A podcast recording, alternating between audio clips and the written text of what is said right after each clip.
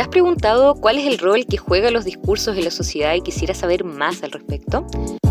¿Has pensado que los discursos que lees o escuchas a diario no son neutrales o transparentes?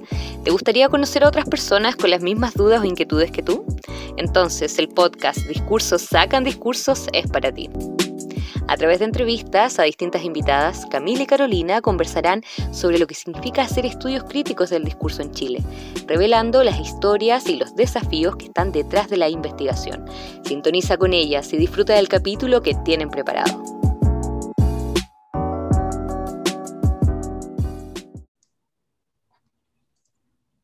Hola a todos, todas y todos, bienvenidas al tercer episodio ya de nuestro podcast. Con Camila estamos súper contentas de la recepción de esta iniciativa. Y aprovechando la instancia, queríamos recordarles que el Congreso de Ley Internacional ha extendido el plazo de recepción de propuestas hasta el 15 de julio, ya eh, para que alcancen a renovar tanto las membresías o como eh, y que tengamos otra instancia también en donde compartir y conocer la investigación que se está haciendo a nivel latinoamericano que siempre es importante estar eh, al tanto de nuevos estudios, nuevas cositas. Em, toda esta información la pueden encontrar eh, en los canales oficiales de ALET Chile, tanto en Facebook, Instagram y Twitter. ¿ya? Así que habiendo hecho ese pequeño recordatorio, ahora estamos listas para presentar a nuestra tercera invitada de la temporada. ¿Cómo estás, Cami? Hola, amiga, ¿cómo estás? Eh, yo estoy muy contenta emocionada y agradecida de poder presentar a nuestra tercera invitada. Eh, está con nosotras Patricia Baeza, quien es doctora en lingüística hispánica. Eh, ella ha trabajado como investigadora del Departamento de Ciencias del Lenguaje de la Pontificia Universidad Católica de Chile y del Centro de Investigación de Educación Inclusiva eh, de la Pontificia Universidad Católica de Valparaíso. Sus temas de interés son eh, el análisis del discurso multimodal crítico, la lingüística sistémico-funcional y la lingüística educacional, especialmente en lo que respecta a la enseñanza del español como segunda lengua. En los últimos años, Patricia ha publicado artículos y capítulos de libros enfocados, por un lado, en la educación inclusiva y por el otro, en la construcción y transmisión de las memorias y contramemorias sobre el pasado chileno reciente, tanto en memoriales como en entrevistas, ilustraciones y obras fílmicas. Muchas gracias, Patricia, por aceptar nuestra invitación. ¿Cómo estás? Bien, muchísimas gracias a las dos, Caro y Camila, por esta invitación. Quiero felicitarlas además porque me parece una iniciativa muy hermosa la que han tenido con estos podcasts y es una manera de comunicarnos mejor y conocernos también mejor en este ámbito. Gracias. Perfecto, muchas gracias a ti. Bueno, para... ¿Perdón? Gracias, gracias a ti, Patricia, por aceptar nuestra invitación. Muchas gracias, sí. Bueno, eh, Patti, para ir comenzando, ¿no? Y para que nuestra comunidad también pueda ir conociéndote algo más en profundidad, lo primero que quisiéramos preguntarte es, eh, ¿qué te dedicas a investigar y cómo surgen estas preocupaciones en tu trayectoria académica? Bueno, para partir, quiero compartir con ustedes una frase del cantante Facundo Cabral, que como ustedes sabrán escribió una canción que se llama No soy de aquí ni soy de allá. Y yo me siento muy identificada con esta frase porque mi madre era argentina y mi padre chileno, y él con una beca de la FAO fue a Uruguay, a Buenos Aires, y el amor lo dejó por allá. Y como familia vivimos un largo y engorroso proceso de él para lograr su nacionalidad, porque él quería ser ciudadano argentino para poder participar en las elecciones y le interesaba mucho la política. Y con los años yo repetí la historia, pero al revés, viniéndome a vivir a Chile. Tengo ahora las dos nacionalidades y he vivido más o menos la mitad de mi vida en cada país, en un camino donde el péndulo se ha inclinado hacia ambos lados y un camino que está poblado de muchísimos múltiples recuerdos. Y de allí entonces viene mi interés por dos temas, que son, por un lado, la condición de migrante y por otro lado, las memorias, cómo se construyen y cómo se transmiten estas memorias y contramemorias.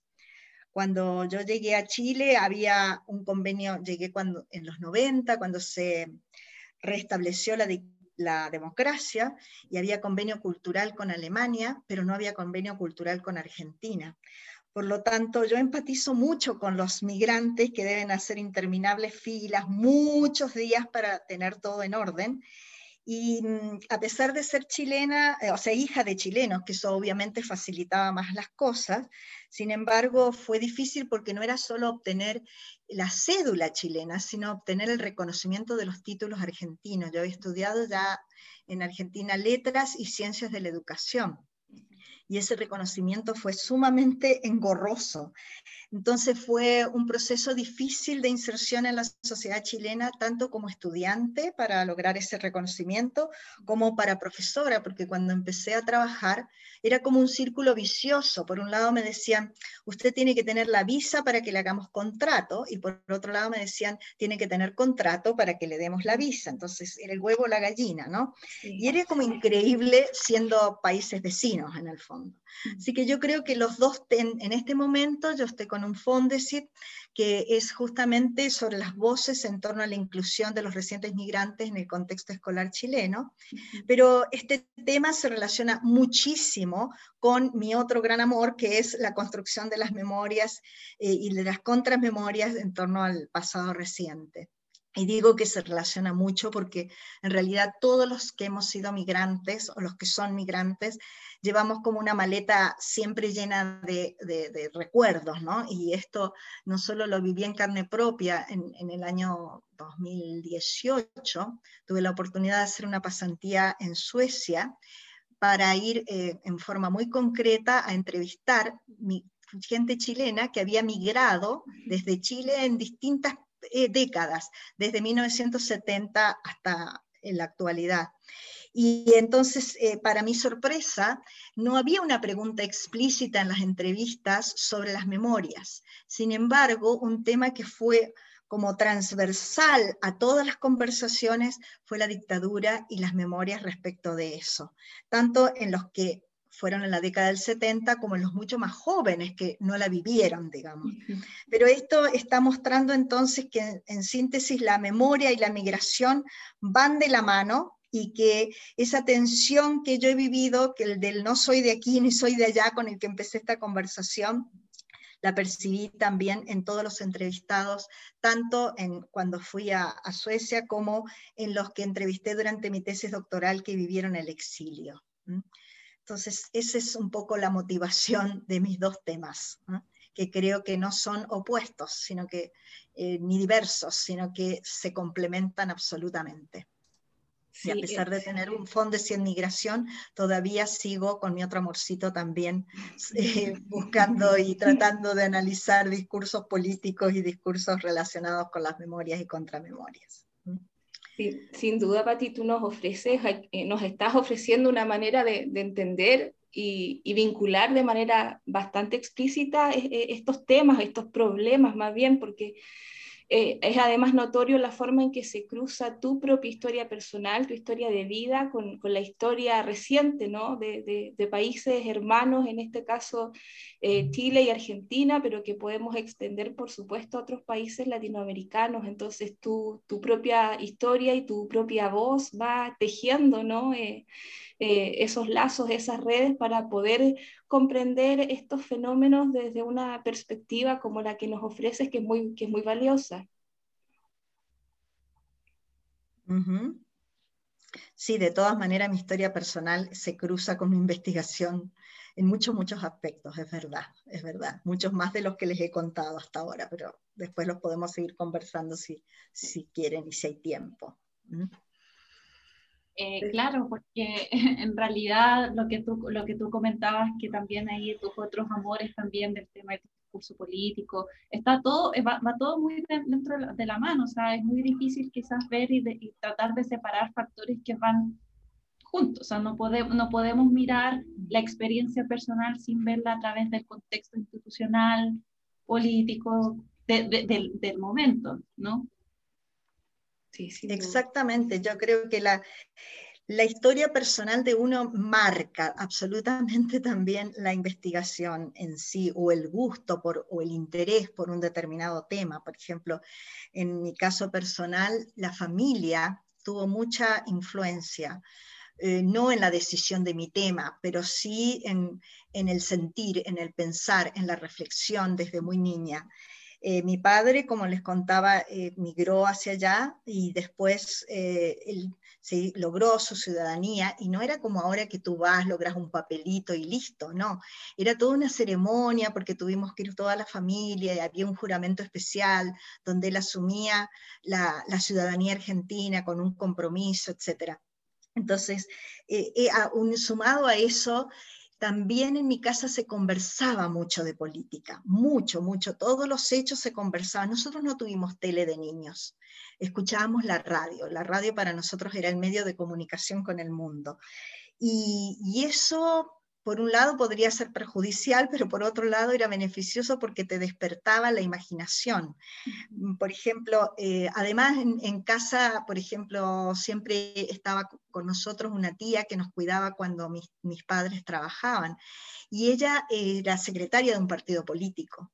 Entonces, cuando ella tenía que ir al partido y mis padres estaban trabajando, yo iba de niña con mi tía al partido mm. y escuchaba conversaciones de adultos que quizás no entendía mucho, pero yo sentí una euforia en el ambiente, que nunca entendí qué significaba en aquel minuto, pero ahora con el tiempo digo, bueno, ahora comprendo por qué eh, yo sentí ese clima muy especial, muy, de mucha fuerza en lo, en lo que se hablaba, ¿no?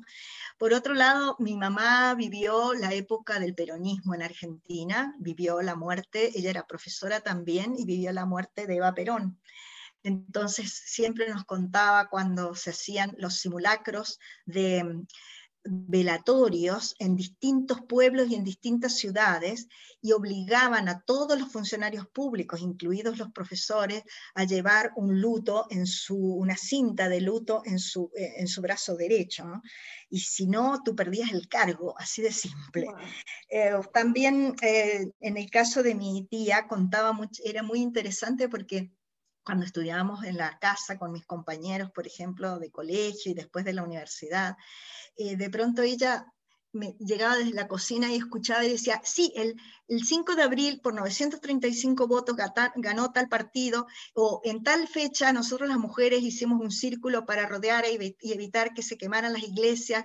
Entonces, era, no era común para una mujer de esa edad y de esa época que había sido, tendría 20 años en el año 40, no era común tener una actitud así tan participativa.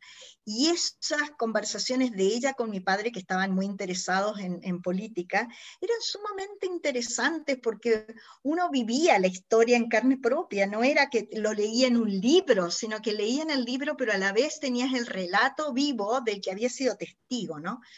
Sumado a eso, tenía, mi mejor amiga era, es todavía profesora de historia, con la que cursamos de quinto, desde kinder hasta terminar la enseñanza media, y como a nosotros nos interesaba mucho la historia y su familia también se hablaba mucho de política, conservamos, contamos durante toda la enseñanza media una especie de álbum de humor político porque además en esa época nosotros íbamos a un colegio público donde teníamos una profesora de historia que nos decía así con una voz muy grave, porque fumaba mucho, entonces salía la voz muy grave, decía, no me relate hechos, no me diga fechas, dígame qué piensa, relacione. Y bueno, eso uno lo va marcando porque obviamente te obligaba a ir em, madurando los hechos de otra manera, ¿no? En plena dictadura teníamos una profesora de filosofía, por ejemplo, eh, que, con la que teníamos como un tácito acuerdo. Entonces, ella eh, ponía en el libro de clase lo que la dictadura le pedía pero en el fondo nosotros cerrando la puerta de la clase hablábamos de comunismo, comparábamos con el hinduismo, con el cristianismo, y eso obviamente te marca, sumado a, a los hechos políticos que uno vivió en carne propia, como el 24 de marzo, que yo lo viví en, la, la, que hoy es el Día de la Memoria, ¿verdad?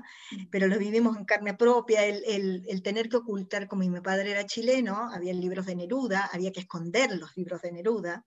Mi padre murió el día que se produjo la masacre de Seiza, conocida así históricamente, en que se enfrentaban los montoneros con otros grupos políticos, el haber sido como profesor, haber participado de la Marcha del Silencio, que era una marcha de profesores con delantales blancos, el haber escuchado a los radioaficionados escuchando, eh, hablando de noticias sobre las Malvinas, sobre el canal de Beagle, porque nosotros no teníamos noticias oficiales qué estaba pasando con esta casi guerra con Chile. Mm. Entonces yo recuerdo que cuando el 8 de enero ya llegó el cardenal Zamoré, la cosa se apaciguó, mi mamá que no tomaba jamás, sacó una botella de sidra y dijo, brindemos por la paz. Y eran, son hechos que a uno como joven, como niño, lo marcan mucho, mucho, mucho cuando fue el estallido social el 19 de octubre, yo sentí cuando vi la tanqueta, el 18 de octubre fue el estallido, el 19 se estableció aquí mm. una tanqueta que estacionó frente a mi departamento. Yo sentí como que me venía una película, un documental de recuerdos y recuerdos y recuerdos de, épocas de dictadura, de democracia. en Argentina tuvimos millones de dictaduras que iban y venían, no solamente la larga, sino que hubo muchas dictaduras previas, más breves, digamos. Entonces, obviamente que todo eso marca, aparte de lo que después tú vas logrando en tu formación, porque por supuesto con las experiencias personales solas no basta. Es un gran background, pero no basta, te tienes que formar. Entonces, después, bueno, claro, la formación va, va cambiando tu perspectiva y aumentándola también, sí, de todas maneras. O sea, absolutamente y de hecho mi pregunta iba para ese lado. Entonces, ¿cómo todas estas experiencias y esta historia eh, que, que, tú tienes y, estos mismos movimientos entre, entre, entre países, ¿cómo, ¿cómo te aproximas desde ahí hacia los estudios críticos del discurso?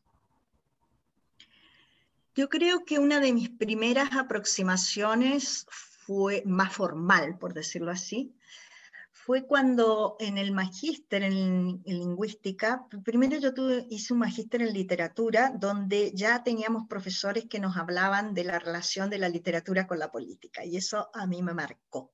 Después hice mi magíster en lingüística y ahí tuve un curso específico de discurso político, que lo gocé, pero muchísimo, donde analizamos en forma comparativa discursos de, de Lugo, de Morales, de Bachelet, de Eva Perón, de la señora K y otros muchos más. Y ahí tuve una formación, digamos, desde la línea más francesa por ejemplo, de Jacques Doe, hablábamos de las máscaras del poder, del contrato, la legitimidad, el ethos, etc. Y obviamente que la presencia de Teresa Teiza posterior en la universidad, posteriormente en la universidad, con esta perspectiva integrada de modelo de la valoración y el análisis crítico del discurso multimodal, para mí fue definitivamente muy marcadora. A eso le sumamos que cuando yo estaba en el doctorado también eh, participé, de, me, instalé 15 días en Uruguay a participar de un curso de Mariana Chugar sobre investigación, de, sobre métodos de investigación, pero en relación con la memoria. Y aparte de eso, estando ya también en el doctorado, nos daban la posibilidad de lo que se llamaban los cursos de navegación, y esto consistía en que tú podías eh, tener, obtener créditos en, otros, en otras carreras que no fueran necesariamente, en, en, nuestro caso, lingüística. Ahí yo fui a hacer curso de análisis del discurso en educación y también fui a la escuela de estética, donde participé de cursos de cine y ahí tuve la posibilidad de conocer, entre otros, a Maite Alberdi y también a Pablo Corro. Pablo Corro para mí fue un, es un referente muy, muy importante por su minuciosísima investigación en documentales en Chile y especialmente en documentales em, de, relacionados con, con la memoria. O sea, Pablo tiene un millón de, documentales grabados y, es muy generoso en compartir todo ese material. Entonces, entre los materiales que Pablo nos compartió, más el material que en Volkan Bongers, que también fue mi tutor, mi tutor en algún minuto, nos compartió sobre documentales de la memoria, a mí se me abrió un mundo, se me abrió un mundo totalmente distinto y relacionando esto de análisis crítico del discurso con el análisis eh, multimodal. De, eh, de todas maneras, creo que es una perspectiva integrada sumamente interesante. No me, no me imagino hacer análisis del discurso purito. Tengo hay que ponerle como un apellido y que para mí el crítico multimodal es sumamente importante. Forma parte de la identidad de mi investigación. No sé si soy clara. Sí, por supuesto. Sí, y además, bueno, esta, esta hermandad o no sé, este vínculo que tú planteas entre los estudios críticos del discurso y la, y la multimodalidad, como bien señalas, para, para o sea, al día de hoy ¿no? Eh, es indiscutible y es indispensable también de, de poder acoger y, e intentar proyectar en, en, en bueno, nuestras propias, en nuestros propios análisis. ¿no? Eh, nos mencionabas, Patti, varios nombres que, fueron marcando esta trayectoria en tu, formación académica.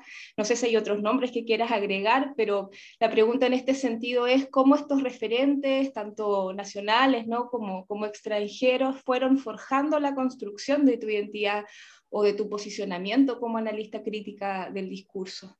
¿Cómo sientes que fue influyendo o, o qué más fue modelando en esta trayectoria?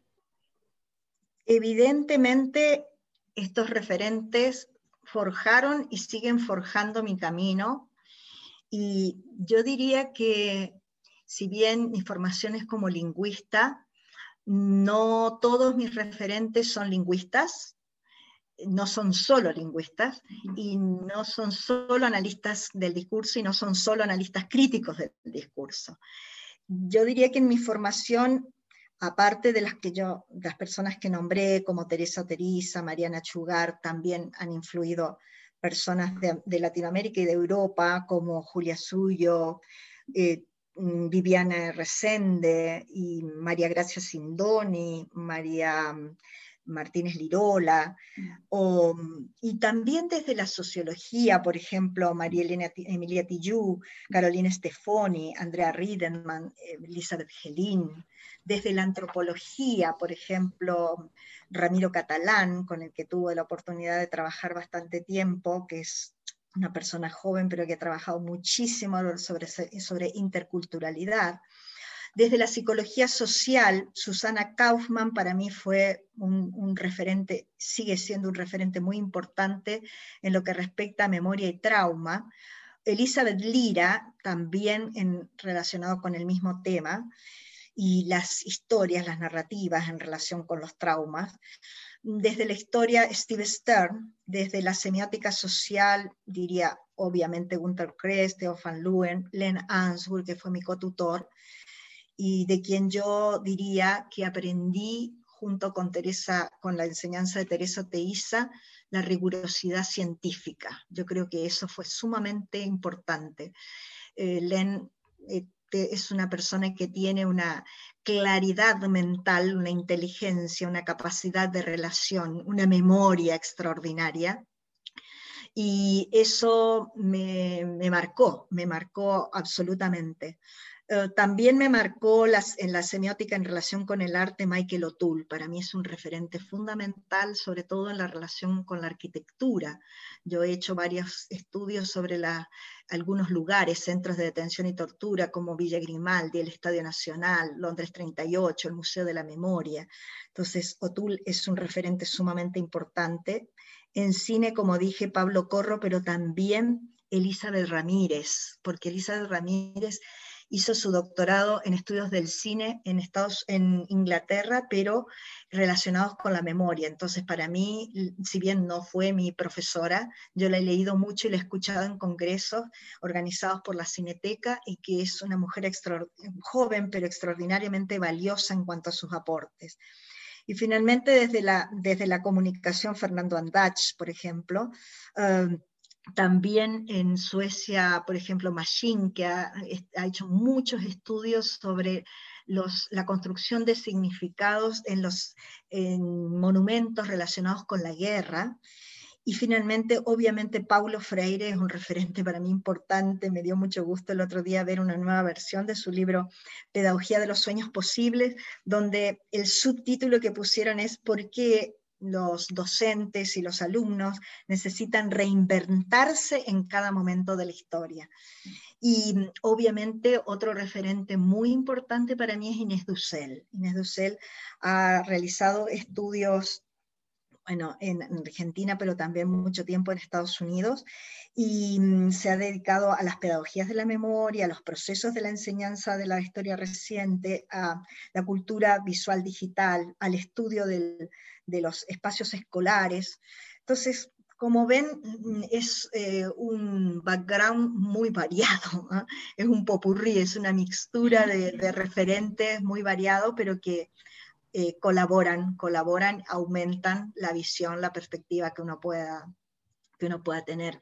Hay quienes piensan que a lo mejor esta perspectiva tan ecléctica no es buena, pero mm, eh, obviamente uno tiene que hacer recortes, tiene que adoptar posiciones teórico-metodológicas más, más acotadas, digamos, pero de todas maneras creo que leer eh, de distintas disciplinas es muy, muy, muy importante, muy importante, muy importante porque enriquece absolutamente la, la investigación. De hecho, el año pasado hicimos en la universidad, me contactaron no sé cómo con un programa de UC Propone que es sobre políticas públicas. Tú propones un tema y se inscriben los estudiantes.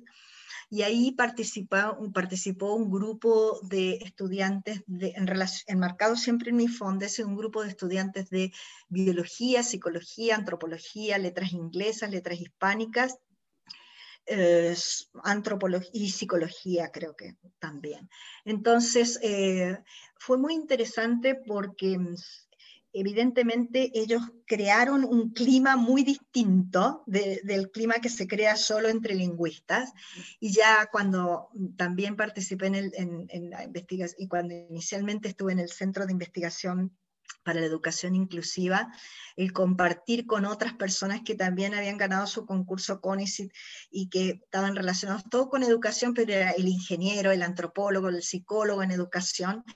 Eso es otra, otro mundo, otro mundo que, que yo estoy agradecidísima a la vida de haber podido compartir con esa gente, porque evidentemente em, el ir más allá del mundo del lingüista es, un enriquecimiento total, total, total. Así que bueno, yo creo que eso es lo que ha influido fundamentalmente en mi, en mi trayectoria, ¿no? Pero nunca, a pesar de todas estas, eh, de todo este background, de todas estas influencias, de todo este bagaje, de todo este enriquecimiento, siempre he mantenido mi línea de, que, de ser analista, crítica, eh, del discurso, de analista del discurso crítico multimodal. ¿Ah? Eh, he tratado de mantener esa línea, ¿ah? enriquecida por todo lo otro, pero también hay que eh, acotar, hay que centrarse en, una, en, un, en un punto específico, que se va nutriendo de todo lo otro, pero que tiene necesidad de centrarse también si no esto sería un árbol y hay que investigar, es investigar una ramita en el fondo. Sí, sí, es muy, es muy relevante lo, lo que nos comentas, Patti, por un lado, porque nos permite eh, enfatizar ¿no? el, el, necesario diálogo interdisciplinar que, como tú señalas, va nutriendo, va enriqueciendo ¿no? nuestras investigaciones, y del otro lado, ir esforzándose ¿no? por delinear una línea de, darle forma ¿no? a una línea de, trabajo eh, reconocible, ¿no? que, a partir de la cual se pueda seguir ampliando la, investigación.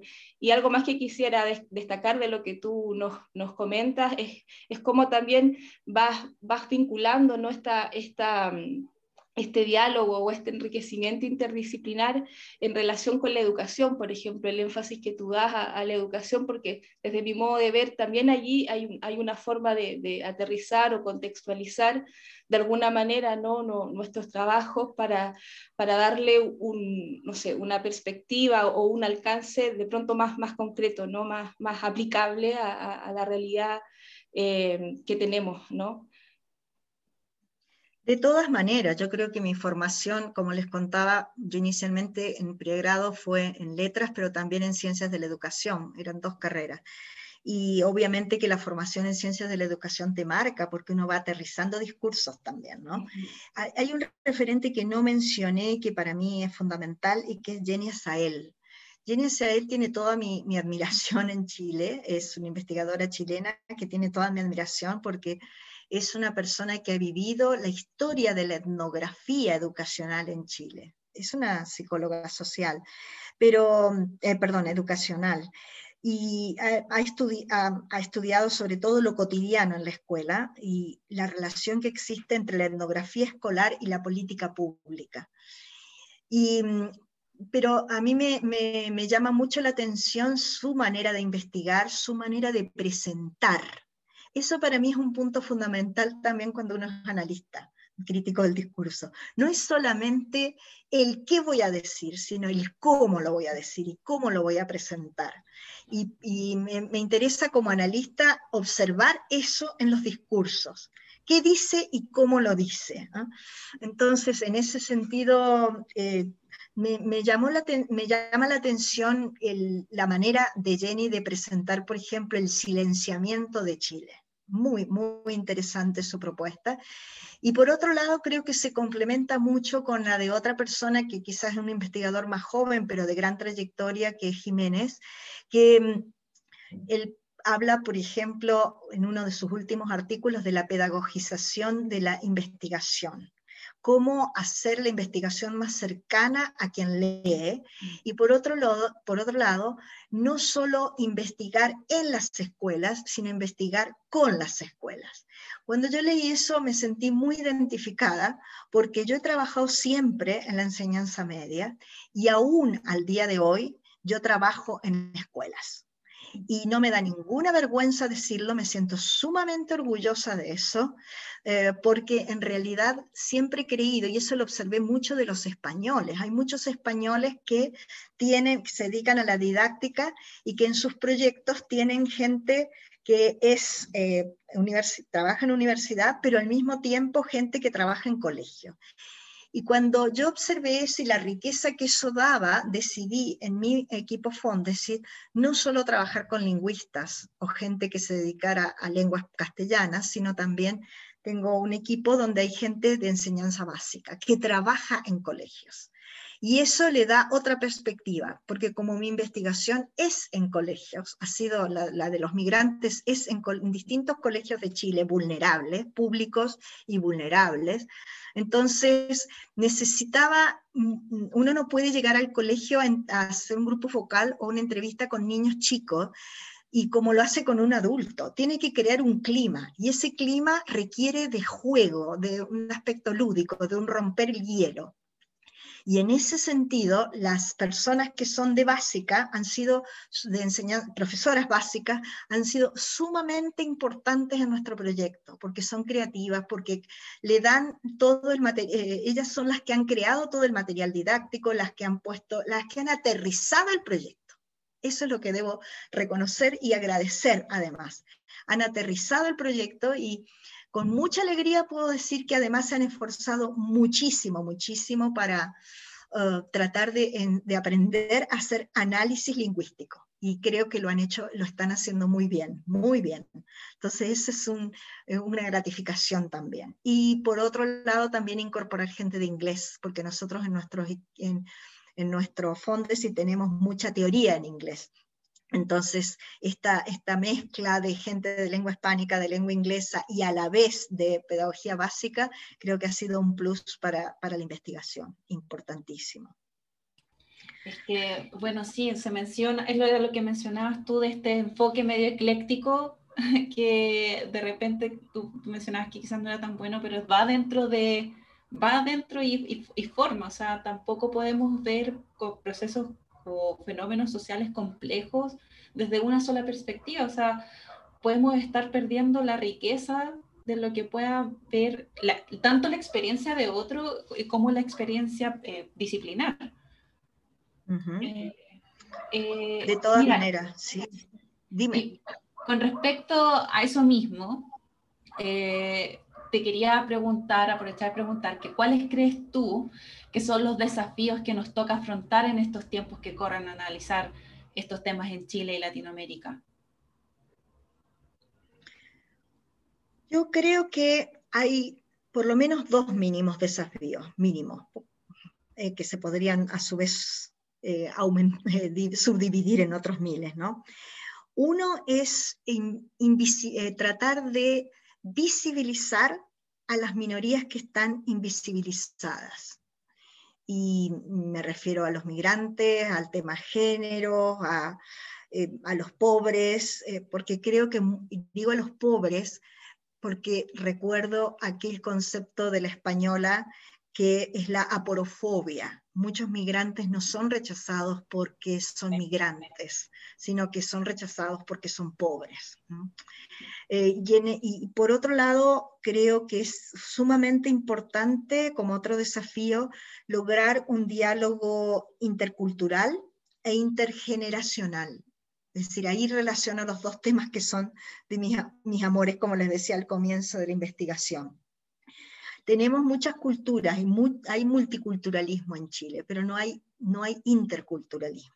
El interculturalismo siempre se ha aplicado más a las etnias indígenas, pero no, no es lo mismo hablar de, del diálogo intercultural entre etnias que hablar del diálogo intercultural con distintos migrantes.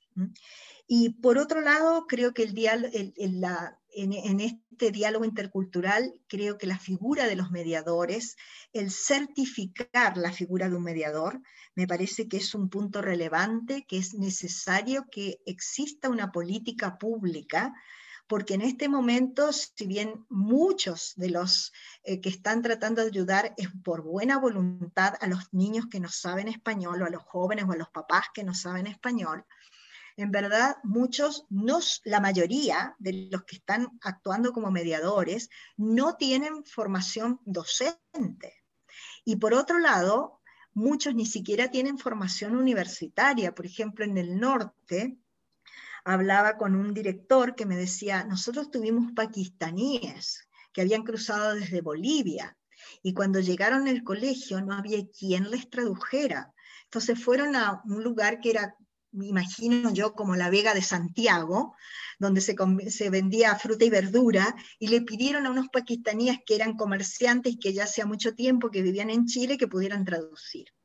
Entonces creo que ese es un desafío también importante, cómo lograr que la figura del mediador eh, cultural y el, o, llamado facilitador lingüístico, porque tampoco hay una, una política que lo nombre en forma uniforme, que que, este, que esta figura sea realmente reconocida con como una forma de trabajo estable y con una certificación correspondiente.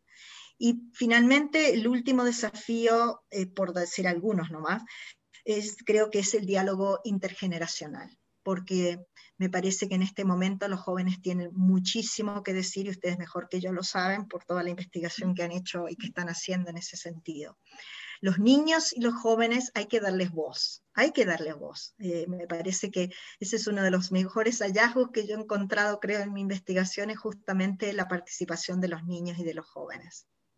No sé si respondía a tu pregunta. Sí, evidentemente, o sea, hay, hay, que democratizar un poco el espacio público en general y como dar acceso a quienes han sido marginalizados de forma histórica y por ejemplo, bueno, yo ahora en, en, mi proyecto también estoy trabajando con interculturalidad y me hace mucho sentido lo que tú estás diciendo, porque básicamente todas estas medidas que aparecen en las escuelas, la, figura del mediador, la figura de como el facilitador, son todos autogestionados. Y, Exactamente. Mm, bien por las escuelas creativas, bien. pero, no hay política nacional, no hay política pública.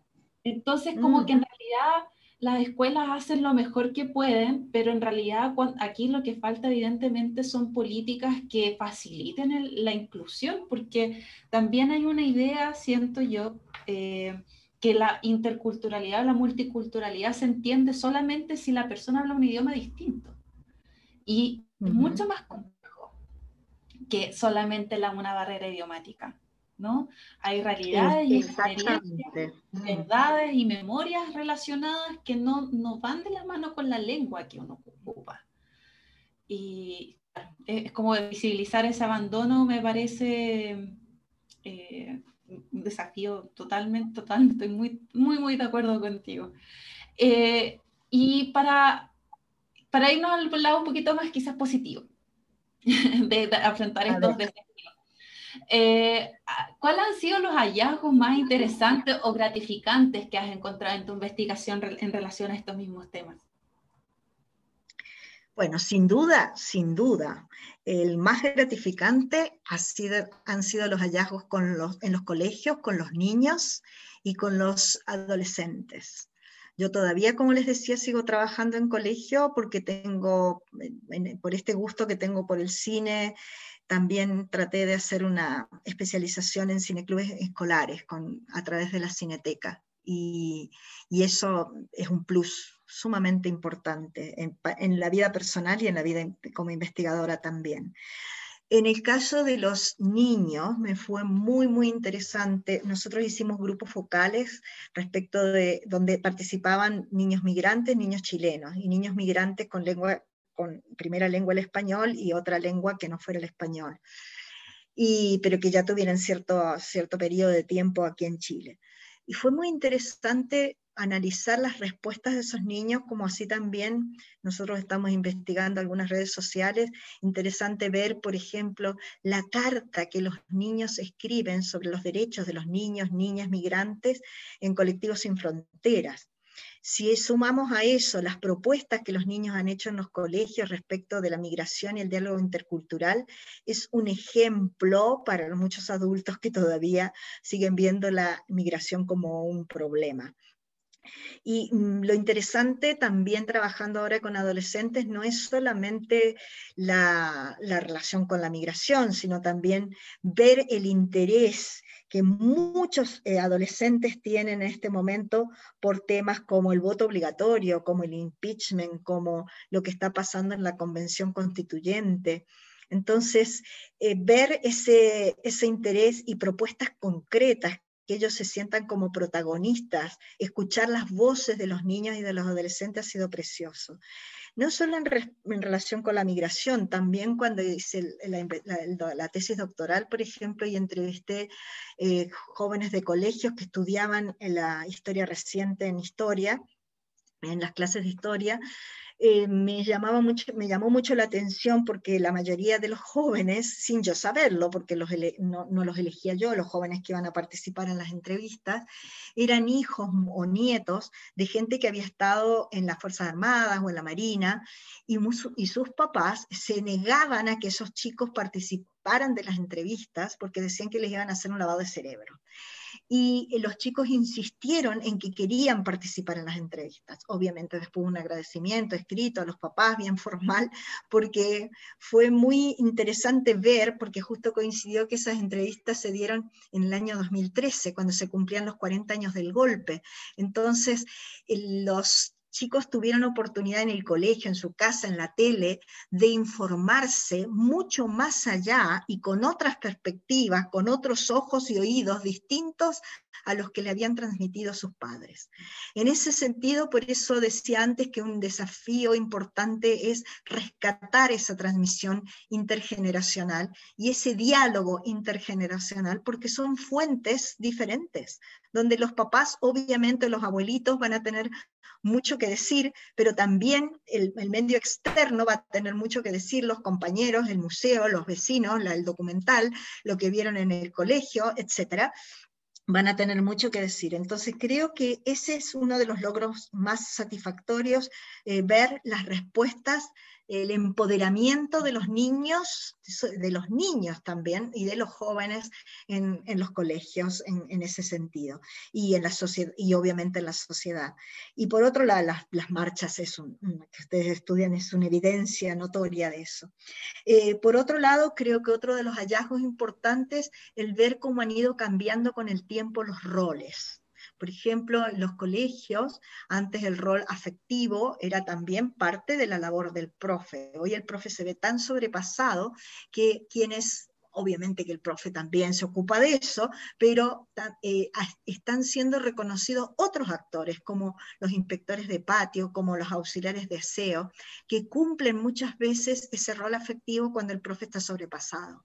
Entonces, el niño es el contenedor del niño, afectivamente, el que se le soluciona ciertos problemas, el confidente de los niños y de los adolescentes suelen ser esos auxiliares de aseo o esos inspectores de patio que antes no eran considerados. Por eso también hay que dar un poquito el salto y creo que es un desafío de no solo entrevistar o hacer participar del grupo focal a aquella persona que es el director, el, jefe de UTP, el profesor. Es muy importante continuar con eso, pero también ir dándole voz a otras voces que estaban invisibilizadas dentro de los colegios y que nos están dando resultados sumamente enriquecedores. Creo que esos son los dos mejores hallazgos que, que he encontrado en la investigación, por no decir otros, muchos, por ejemplo, los aportes de la gente que estuvo en el exilio, el, el, sentir todavía en las entrevistas que hay adultos que han vivido, por ejemplo, la dictadura y la migración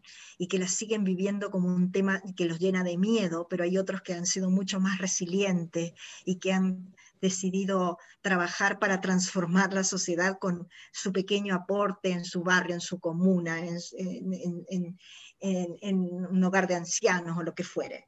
Entonces creo que esa es ver también esas diferencias de experiencias que todavía marcan a muchas personas, algunas perpetuándolos en el mismo temor y en otros casos permitiéndoles salir del temor y atreviéndose a hacer algo por aportar un granito de arena a la transformación.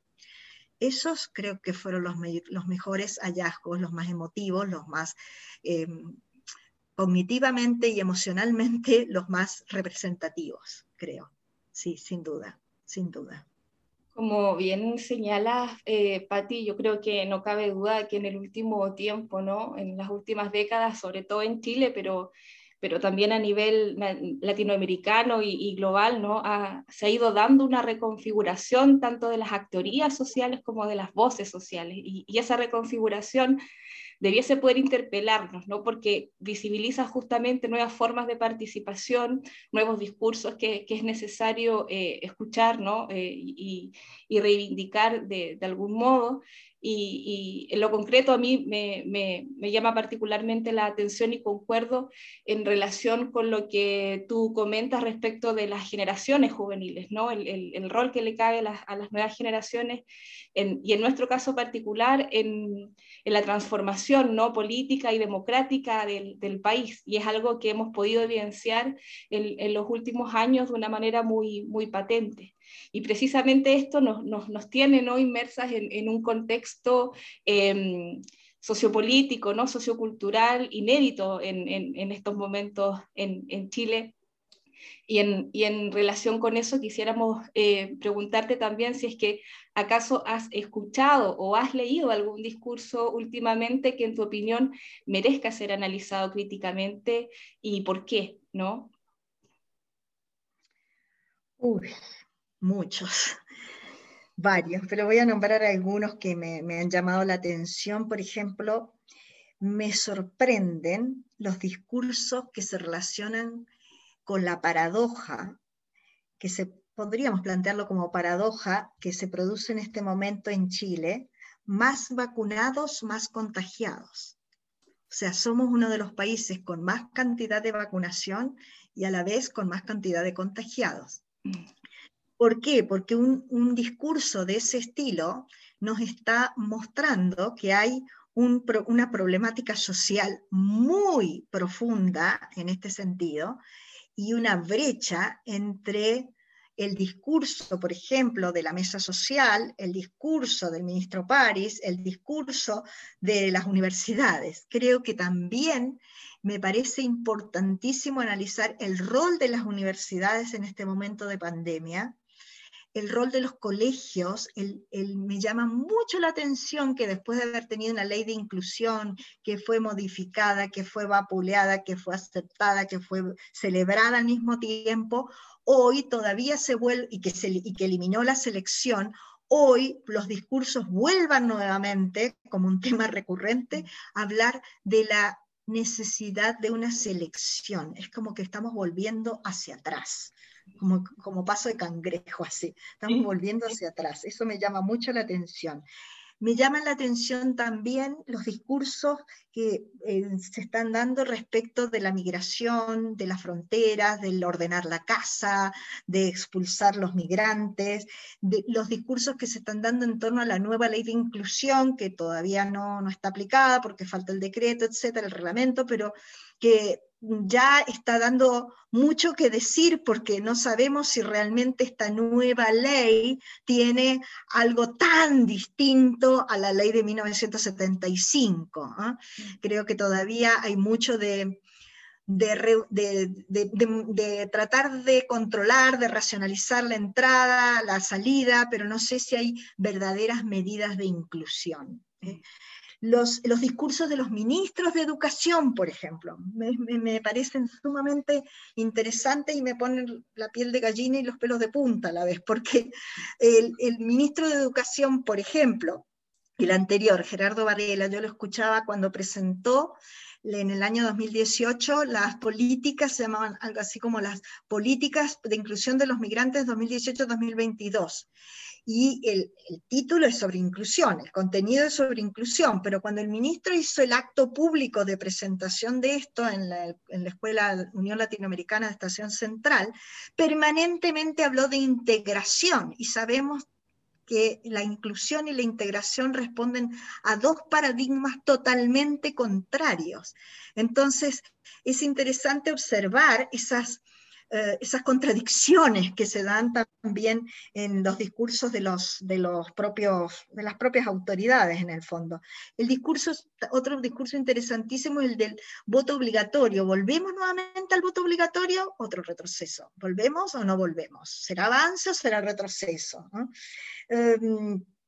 Obviamente el, papel de los jóvenes, la paridad de género, el IFE. El IFE es otro tema interesante también que, nos, que, para un analista crítico del discurso de cómo se está dando el IFE, de cómo se está gestando, de cómo se está llevando a cabo todo esto, de cómo desde la penitenciaría puede haber una persona que está abusando del uso del IFE que no le corresponde y que le corresponde a a otros miembros de la familia, cómo se está haciendo esto desde la penitenciaría, por ejemplo. Entonces, esta, este grado de, de, idas y venidas, de contradicciones que, emergen de los, de, los, eh, de los discursos, creo que nos están hablando de un péndulo social, de una brecha social que, que, por un lado busca la transformación y por otro lado eh, está todavía a años luz de eso, porque en realidad se están perpetuando en, discursos, en muchos de esos discursos se está perpetuando todavía lo que se quiere aparentemente transformar. Entonces, esa, esa contradicción, ese péndulo, ese ir y venir, creo que es muy, muy interesante para, para analizar en este momento a través de un analista del discurso y, multimodalmente también, obviamente, porque muchos de estos discursos se plantean en los medios de comunicación, en las redes sociales, y eso es eh, sumamente valioso de, ver, de analizar, de profundizar, de, sobre todo para hacer conciencia. Y esta conciencia, la transformación no se va a lograr si no hay conciencia previa, creo, en mi humilde opinión. Entonces, eh, creo que hay varios. Hay varios discursos que podrían ser analizados. Será porque a mí me interesa el tema político también, no lo sé. Es que, es que en realidad estamos pasando por un proceso, bueno, desde el 2019 que estamos en un proceso, este mismo proceso de transformación que tú mencionas, cayó para unos de sorpresa, a otros venía como ya con un par de años de, de, retraso, eh, pero como se dice, hay un dicho, son los pataleos de, de ahogado, ¿no? Eh, esta, contradicción se da justamente por, una, por ciertos grupos que tratan de mantener las cosas lo más cercano como se han realizado sin escuchar estas mismas voces que habían estado marginalizadas diciendo es que no sirve, no nos sirve. Mm, a mí me, interesan dos puntos en específico en, en esos discursos. Cómo las voces tratan de legitimarse ¿Y cómo tratan de lograr credibilidad? ¿Con qué estrategias están tratando de lograr ambos, la legitimación y la credibilidad? Ese para mí es un punto fundamental sea el discurso del ministro que fuere, o del político, o del no político, y del, grupo minoritario, de quien fuere, me parece que esos son dos, dos puntos fundamentales para analizar como analista crítico del discurso. ¿sí? Totalmente de acuerdo.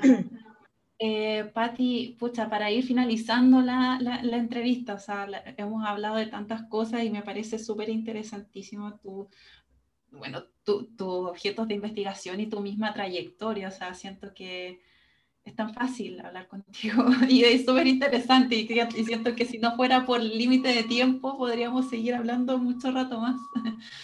Eh, pero para ir finalizando, eh, ¿qué mensaje quisieras darles a estudiantes y colegas, por ejemplo, que se están iniciando recién en el ámbito de la investigación de los estudios críticos del discurso?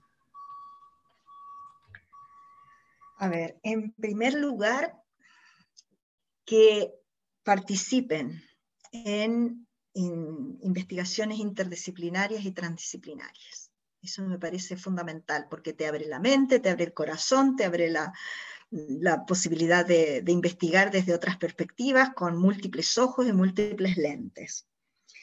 En segundo lugar, que revaloricen la transmisión intergeneracional. Me parece que el diálogo de distintas generaciones enriquece totalmente. Entonces no desvaloricen a ninguna voz, ni al viejo, ni al joven, ni al chico, ni al niño, no, no, no, no todos tienen algo que decir y me parece que eso es fundamental de tener en cuenta. En tercer lugar, que no pierdan la capacidad de sorprenderse, que todo tema, todo, todo, minuto en la vida puede ser un minuto en que uno descubra la pepita de oro y un tema que no imaginaba que podría ser el motivo de su investigación. En cuarto lugar, diría que traten siempre de mantener la rigurosidad científica. No es posible que en un artículo uno ponga dos opiniones de dos personas distintas como si se tratara de una misma persona. Me parece que eso es grave, eso es delicado y me parece que hay que cuidarlo. Uno obviamente comete errores, porque es humano y comete errores y puede en un análisis cometer errores, pero tiene que tratar siempre lo posible de mantener la rigurosidad científica. Y en último lugar, que quizás sería el primero, que sean coherentes. Que traten de mantener la coherencia, que yo sé que no es fácil y que todos nos equivocamos. Y si hay que pedir disculpas, hay que pedirlas. Pero me parece que es importante la coherencia entre el discurso y la acción. No, no se puede, en este momento en que se habla a nivel de salud, de educación y de tantos otros temas, por ejemplo, de la inclusión, es muy interesante, por decirlo de alguna manera, entre comillas, observar cómo hay voces que se rasgan vestiduras en su discurso por la inclusión, pero que en el actuar son sumamente excluyentes.